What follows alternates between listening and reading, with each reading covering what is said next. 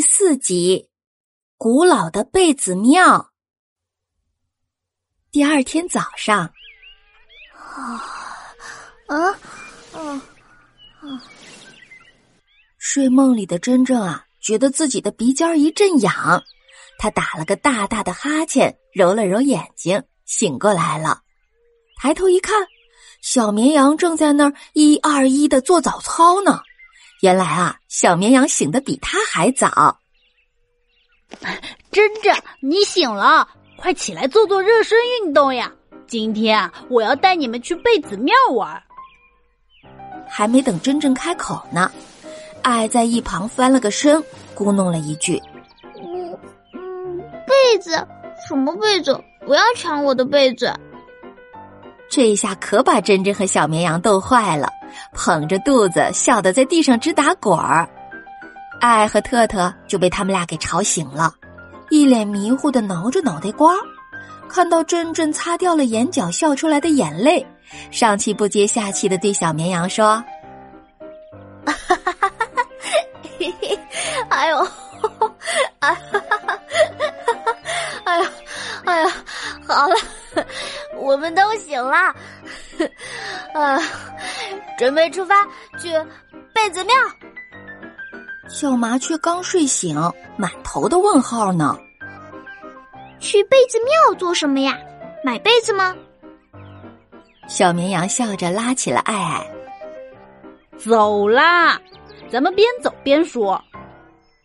今天的天气特别好，艳阳高照。特特忍不住拿出小本子画起了画。小绵羊指着不远处的河流旁的房子说：“看，那边就是贝子庙了。”爱惊讶的睁大了眼睛：“哇，那条河难道就是书里说的西林河吗？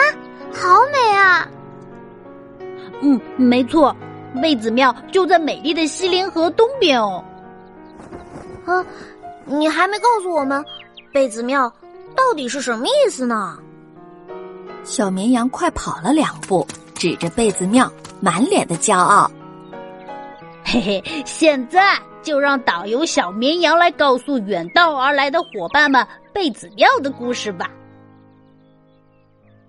贝子庙的“贝子”其实是指清朝的贝勒，因为贝子庙是在清朝雍正年间建造的。那时候啊，西陵河畔来了一位从青海一路诵经布道而来的活佛，这里的王爷就为活佛建造了一座庙宇。后来知道庙宇的人越来越多，庙里的喇嘛也越来越多，贝子庙就在乾隆年间逐渐扩大了。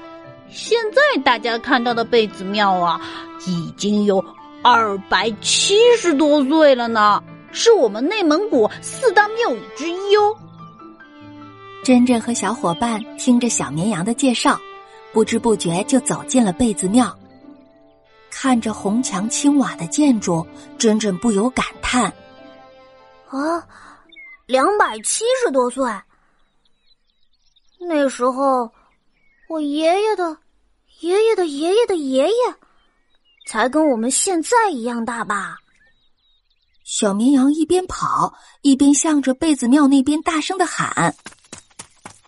陆龟爷爷，小伙伴跟着小跑来到了贝子庙的门口，有一位眉毛和胡子一样长、穿着红色袈裟的陆龟爷爷，正在那里愁眉苦脸的叹气呢。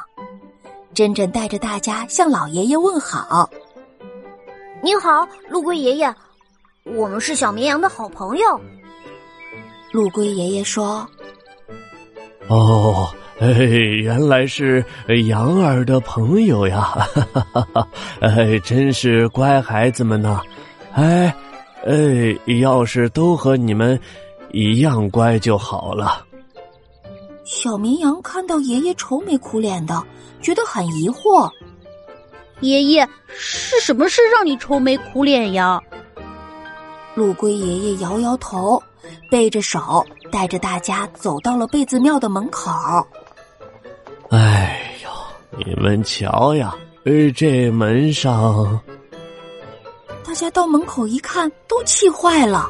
珍珍瞪大眼睛，爱捂住嘴巴，小绵羊气得直跺脚，特特更是哇的一声叫了出来。哎呀，到底是谁在这漂亮的大门上乱涂乱画？坏蛋！嗯，到底发生了什么事儿，让大家这么气愤呢？快让我们收听下一集的故事吧。